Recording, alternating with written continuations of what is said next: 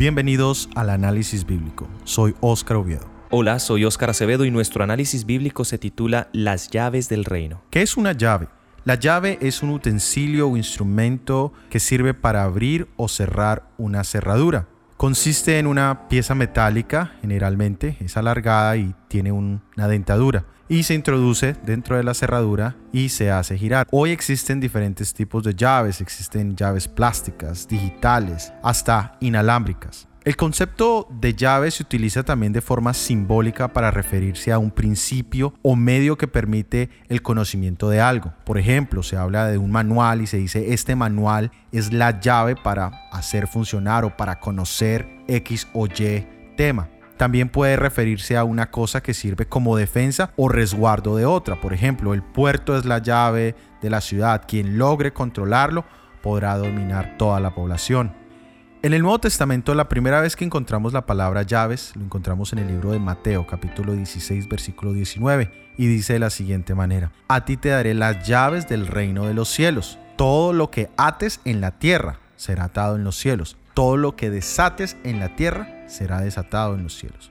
Nosotros sabemos que toda autoridad, toda nación tiene la facultad de dar a, los magistrados para que administren los tribunales en nombre del Estado, en nombre del gobierno, que juzguen según la ley asuntos relacionados con su reino, con su gobierno, con su país. Nuestro Señor Jesucristo, como cabeza de este reino y como cabeza también de su iglesia, le ha dado a la iglesia la autoridad para mantener el orden, el gobierno, para que vele porque sus leyes sean debidamente enseñadas y cumplidas. Cuando hablamos de las llaves del reino, nos referimos al concepto que ya hemos hablado sobre el reino de gracia, el reino de gloria. Las llaves del reino en sí son las palabras de nuestro Señor Jesucristo. Es decir, la palabra de Dios, la Biblia.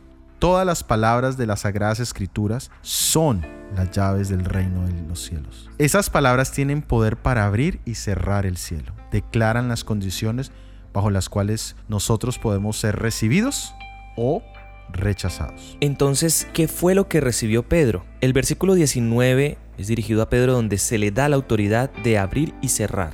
¿De qué se trataba? Pedro recibió en sus manos las llaves del reino que le permitieron abrir el conocimiento de Jesús, su mensaje, su ministerio en el primer sermón de la iglesia cristiana. El libro de los Hechos capítulo 2 versículo 14 nos presenta la llave del conocimiento de Jesús que es presentado en la celebración del Pentecostés o las fiestas de las semanas en Jerusalén. Hechos 2.14 nos dice, Entonces Pedro, poniéndose en pie con los once, alzó la voz y les habló diciendo, Judíos, y todos los que habitáis en Jerusalén, esto os es notorio, y oíd mis palabras. El versículo 22 nos dice, Israelitas, oíd estas palabras. Jesús Nazareno, varón aprobado por Dios entre vosotros, con las maravillas, prodigios y señales que Dios hizo entre vosotros por medio de él, como vosotros mismos sabéis, a este, entregado por el determinado consejo y anticipado conocimiento de Dios, prendisteis y matasteis por manos de inicuos crucificándole, al cual Dios levantó, suelto los dolores de la muerte, por cuanto era imposible que fuese retenido por ella. Y más adelante el versículo 38 nos dice, Pedro les dijo, arrepentíos y bautícese cada uno de vosotros en el nombre de Jesucristo para perdón de los pecados y recibiréis el don del Espíritu Santo. Finalmente el versículo 41 nos dice, Así que, los que recibieron su palabra fueron bautizados y se añadieron aquel día como tres mil personas. Y aquí vemos el desarrollo del cumplimiento de Mateo 16, 19. Pedro abrió el conocimiento de Jesús a los judíos de la diáspora, es decir, a estos judíos que estaban dispersos. En la llave del reino estaba cómo podían hacer suyos los beneficios del Evangelio de Jesucristo, del reino de los cielos, arrepentidos y bautizados, nos dice. ¿Y cuál fue el resultado? Alrededor de 3.000 personas recibieron la llave y entraron al reino. Ahora vamos al Antiguo Testamento. ¿Quiénes eran los mayordomos o los encargados de las llaves del reino en el Antiguo Testamento? Vamos al quinto libro de la Biblia, el libro de Deuteronomio, el capítulo 4, versículos 5 y 9. Mirad, yo os he enseñado estatutos y decretos, como Jehová, mi Dios, me mandó para que hagáis así en medio de la tierra en la que vais a entrar, en la que vais a entrar para tomar posesión de ella. Guardadlos, pues, y ponedlos por obra, porque ellos son vuestra sabiduría y vuestra inteligencia ante los ojos de los pueblos. los cuales oirán todos estos estatutos y dirán, ciertamente pueblo sabio y entendido, nación grande es esta porque ¿qué nación grande hay que tenga dioses tan cercanos a ellos como lo está Jehová, nuestro Dios, en todo cuanto le pedimos? ¿Y qué nación grande hay que tenga estatutos y juicios justos como es toda esta ley que yo pongo hoy delante de vosotros? Por tanto, guárdate y guarda tu alma con diligencia para que no te olvides de las cosas que tus ojos han visto, ni se aparten de tu corazón todos los días de tu vida. Antes bien, enseñarás a tus hijos y a los hijos de tus hijos. Dios les dio a los israelitas, a esos mayordomos, su ley, sus estatutos, sus decretos, sus juicios justos. Y junto con ello les dio la orden de guardar, de preservar. La manera de preservar era ponerlos por obra, en acción, practicarlos, que se convirtiera en la sabiduría práctica de ellos. Y que debido a esa vivencia, a esa práctica de esos principios, sirviera como método de predicación a los que no conocían al Dios verdadero. ¿Cómo se comportaron estos mayordomos con el pasar del tiempo? Oseas 4:6 nos dice, mi pueblo fue destruido porque le faltó conocimiento. Por cuanto desechaste el conocimiento, yo te echaré del sacerdocio. Porque olvidaste la ley de tu Dios, también yo me olvidaré de tus hijos. Es decir, al olvidar las llaves del reino, al olvidar esta sabiduría, este conocimiento de la voluntad de Dios, ellos fueron destruidos, perdieron su brújula, perdieron su norte, no sabían a dónde ir. ¿Cuáles fueron entonces las consecuencias de este rechazo? Oseas 4, 1 y 2 nos dice. Oíd palabra de Jehová hijos de Israel, porque Jehová contiende con los moradores de la tierra, porque no hay verdad, ni misericordia, ni conocimiento de Dios en la tierra. Perjurar, mentir, matar, hurtar y adulterar prevalecen, y homicidio tras homicidio se suceden. Es decir, jurar en falso, mintiendo. No había verdad, no había misericordia, no había conocimiento de Dios en la tierra. Mataban, robaban, adulteraban. Todas estas cosas demostraban que ellos mismos habían perdido la llave del reino de los cielos y estaban utilizando la llave de la destrucción eterna. Si Israel hubiese escuchado los mensajes de los profetas, se habría ahorrado la humillación que le siguió, pero el Señor se vio obligado a dejarlo ir en cautiverio porque persistió en apartarse de su ley. Entonces vemos que el rechazo de la llave del reino de Dios, que es su palabra, ese rechazo nos llevará en una serie de acciones malas, egoístas y traen consecuencias totalmente nefastas para nuestras vidas. ¿Cómo estaban los mayordomos de las llaves del reino en el tiempo de nuestro Señor Jesucristo? En el libro de Lucas, en el capítulo 11, el versículo 52, la palabra de Dios nos dice, Ay de vosotros, doctores de la ley, habéis quitado la llave del conocimiento, vosotros mismos no entrasteis, y a los que entraban se lo impedisteis.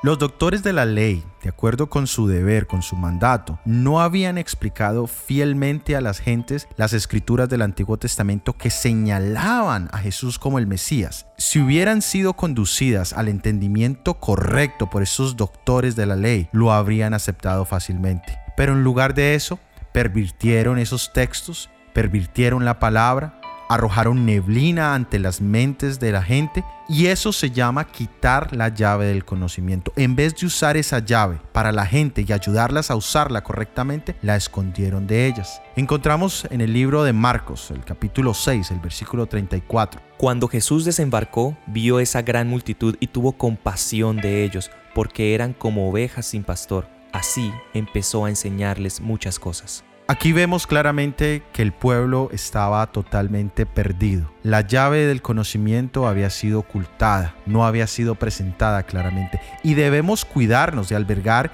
el mismo espíritu que dominó a los judíos de antaño. Ellos no querían aprender de Cristo porque la explicación que él daba a las escrituras no estaba de acuerdo con sus ideas preconcebidas. Por tanto, le espiaban en el camino, le acechaban, procuraban cazar alguna palabra de su boca para poder después acusarle. No traigamos sobre nosotros la terrible denuncia de las palabras del Salvador que acabamos de escuchar. Ay de vosotros, intérpretes, conocedores de la ley, porque habéis quitado la llave del conocimiento y vosotros mismos no entraréis y a los que entran se lo impedís. Los israelitas, en cambio de haber abandonado su orgullosa opinión, cerraron los ojos frente a las evidencias de, que Jesús era el Mesías y no solamente rechazaron el mensaje de salvación ellos mismos, sino que endurecieron el corazón del pueblo contra Jesús. Su historia nos debe servir de amonestación solemne para cada uno de nosotros.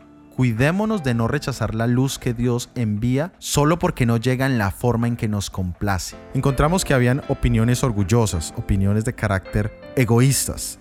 Encontramos que había ceguera a las evidencias de la palabra de Dios. Había endurecimiento del corazón y de esa manera se convertían en obstáculo para las demás personas. ¿Cómo es posible ser un impedimento para que otros entren? Mateo 23:13 nos dice, Ay de vosotros, escribas y fariseos, hipócritas, porque cerráis el reino de los cielos ante los hombres. Ni vosotros entráis, ni dejáis entrar a los que están entrando. Las enseñanzas de los escribas y los fariseos eran de tal carácter que iban a apartar a la gente de la verdad genuina que el gran maestro debía presentar cuando diera comienzo a su misión. La única esperanza de la gente estaba en abrir su corazón y su inteligencia a la luz enviada del cielo por medio de su profeta, el precursor de Cristo. Estas lecciones son para nosotros. Los que pretenden conocer la verdad y comprender la gran obra que ha de hacerse para este tiempo, han de consagrarse a Dios en alma, cuerpo y espíritu. El corazón, el vestido, el lenguaje, en fin, cada detalle, han de estar separados de las modas y las prácticas del mundo. Han de ser un pueblo singular y santo. No es el vestido lo que los hace singulares, sino que debido a que son un pueblo singular y santo, no pueden llevar las marcas de semejanza del mundo. Entonces una falla en nuestro carácter, una falla en la forma de expresarnos, una falla en nuestro comportamiento puede estar impidiendo que otros entren nuestro estilo de vida, nuestro estilo de vestir, nuestro estilo de comer, cualquier cosa semejante puede estar siendo piedra de tropiezo para otros. Necesitamos buscar consagrarnos a Dios en todo aspecto de nuestro ser espiritualmente, que nuestro ser esté lleno de Dios mentalmente, leyendo la palabra de Dios, estando en oración con Dios, físicamente, en nuestro estilo de vida, en nuestra forma de ser, de vestir. Todo nuestro ser debe estar consagrado a Dios. ¿Cuáles fueron las consecuencias para los judíos que habían sido mayordomos de las llaves del reino de los cielos? Dios llamó a otros mayordomos. Mateo capítulo 21, versículo 43 nos dice. Por tanto os digo que el reino de Dios será quitado de vosotros y será dado a gente que rinda su fruto. Nuestro Salvador Jesucristo podría haber impedido la condenación de la nación judía si el pueblo le hubiese recibido, pero la envidia, los celos hicieron implacables a los hijos de Israel. Determinaron no recibir a Jesús de Nazaret como el Mesías, rechazaron la luz del mundo y de allí en adelante sus vidas estuvieron rodeadas de tinieblas, como las tinieblas de la medianoche. La condena predicha cayó sobre la nación judía. Sus propias pasiones feroces e indómitas produjeron su ruina. En su ira ciega se destruyeron mutuamente. Su terco orgullo rebelde trajo sobre ellos la ira de los conquistadores romanos. Jerusalén fue destruida, el templo dejado en ruinas y el terreno arado como un campo. Los hijos de Judá perecieron en las más horribles formas de muerte. Millones fueron vendidos para servir como esclavos en tierras paganas. Dios es amoroso y es misericordioso. Lo fue con el pueblo de Israel y lo fue con cada uno de los personajes que nosotros encontramos en la Biblia y lo ha sido también con cada uno de nosotros. Hemos recibido la palabra de Dios, las llaves de ese reino de los cielos, que nos permite abrirnos un futuro de perdón y de bendición.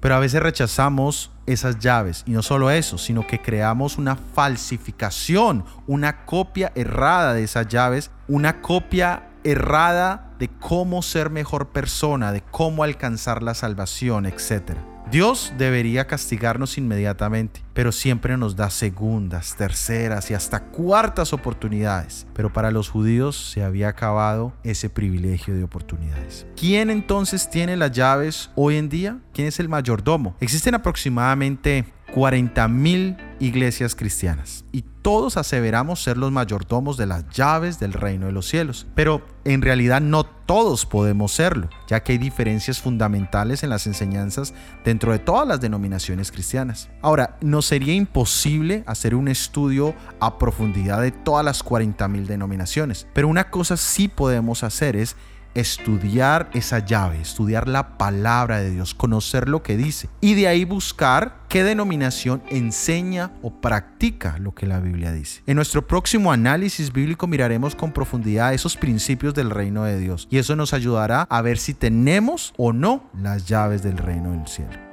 Entonces, ¿cómo podemos usar las llaves del reino de los cielos? Lucas capítulo 16, versículo 16 nos dice, La ley y los profetas fueron proclamados hasta Juan Desde entonces se predica la buena nueva del reino de Dios y todos se esfuerzan por entrar en él. El versículo nos habla de la llave, la ley, los profetas y habla también del mensaje, el de Juan el Bautista. Recordemos que la ley nos habla de los cinco primeros libros de la Biblia. Luego dice que todos se esfuerzan. Mateo capítulo 11 versículo 12 nos dice. Desde los días de Juan el Bautista hasta ahora, el reino de los cielos sufre violencia y los esforzados se apoderan de él. Esta violencia abarca todo el corazón. Ser de doble ánimo es ser inestable. La determinación, la abnegación y el esfuerzo consagrado son necesarios para el trabajo de preparación. El entendimiento y la conciencia pueden estar unidos, pero si la voluntad no está dispuesta en la labor, cometemos un error. Cada facultad y sentimiento debe estar comprometido. Ardor y oración ferviente deben tomar el lugar de la apatía y la indiferencia. Solo mediante un esfuerzo serio y decidido y fe en los méritos de Cristo podemos vencer y obtener el reino de los cielos. Y aquí entramos en el tema de la oración. Ya habíamos hablado del estudio de la palabra de Dios, la Biblia. Nuestra obra consiste en humillar nuestra alma delante de Dios, en confesar nuestros pecados y en acercarnos con fe a Dios. El propósito de Dios es manifestarse a sí mismo en su providencia y en su gracia. El objeto de nuestras oraciones debe ser la gloria de Dios y no la glorificación de nosotros mismos. Tenemos la constancia en el estudio de la palabra de Dios, tenemos la constancia en la oración, pero son pocas las cosas que solo con dos piernas o dos columnas se pueden mantener en pie. Y voy a traer un ejemplo moderno. Para sostener cosas tan pequeñas como en la tecnología que vivimos ahora, una cámara, por ejemplo, de fotografía, necesitamos algo que la estabilice para que este retrato o video no vaya a salir tan mal, algo que le dé mayor estabilidad a esta cámara y estos aparatitos se llaman trípode, tres bases sosteniendo algo tan delicado. Es un aparato que nos da la estabilidad necesaria y basándonos en esos tres pies, en esas tres bases, en la vida cristiana también necesitamos ese trípode espiritual. La llave del reino de los cielos sería esta primera base del trípode, que es la palabra de Dios. La segunda base de nuestro trípode sería la comunión con Dios. Y la tercera, la testificación, el compartir, el servir a otros. Es impresionante ver la eficiencia que hay en el aprendizaje cuando se incluye esta tercera base del trípode. Normalmente tenemos un aprendizaje, por ejemplo en un colegio, es presencial, en el que siempre se estimulan los medios visuales y auditivos. La persona habla, escuchamos, la persona nos explica, vemos, pero cuando se comparte, se testifica, se enseña a otros, el aprendizaje que nosotros tenemos lo llevamos a la práctica y es increíble ver cómo este aprendizaje se potencializa. Dando un ejemplo de esto de enseñar a los demás. En mi trabajo como docente, al enseñar a los niños utilizo la metodología de que ellos mismos enseñen a otros las pocas cosas que han aprendido. Eso fortalece el aprendizaje en ellos, eso hace que tengan bases y confianza también en ellos mismos para poder enseñarle a otros y poder aprender ellos mismos. Se puede desarrollar el ser autodidacta y esto nos ayuda en un aprendizaje mucho más completo. Asimismo, en nuestra vida cristiana necesitamos estas tres cosas la palabra del Señor, la comunión con Dios y esencialmente compartir y servir a los demás. Hemos llegado a nuestra verdad presente. Debemos ejercer todas las facultades de la mente en el estudio de las escrituras y afilar el entendimiento para comprender, en la medida en lo que pueden hacer los mortales, las cosas profundas de Dios. Sin embargo, no debemos olvidar que la docilidad y la sumisión de un niño son el verdadero espíritu del que aprende. Las dificultades que se hallan en las escrituras nunca pueden ser dominadas por los mismos métodos que se emplean al luchar con problemas filosóficos. No debemos empeñarnos en el estudio de la Biblia con un espíritu de dependencia propia, con el cual tantos entran en los dominios de la ciencia, sino con oración y dependencia de Dios y con un sincero deseo de conocer su voluntad. Debemos venir con espíritu humilde y susceptible para tener conocimiento del gran yo soy. De otra manera, los ángeles malos cegarán de tal modo nuestra mente, endurecerán de tal suerte nuestro corazón que no seremos impresionados por la verdad. De esta manera hemos llegado al final de este episodio de análisis bíblico. Encuentra el vínculo al estudio completo en la descripción. En el próximo episodio tendremos el análisis bíblico Principios del Reino. Si ha sido de bendición, por favor compártelo con al menos una persona. Muchas gracias por habernos dejado sus comentarios. En esta ocasión quisiéramos formular la siguiente pregunta. ¿Qué puerta ha abierto las llaves del reino en tu propia vida? Déjanos tu opinión en los comentarios. Este material ha sido producido por el Ministerio 147. Recuerda que estamos en iTunes, Spotify, Google Podcast y en YouTube. Suscríbete y activa las notificaciones. Que Dios te bendiga. Amén.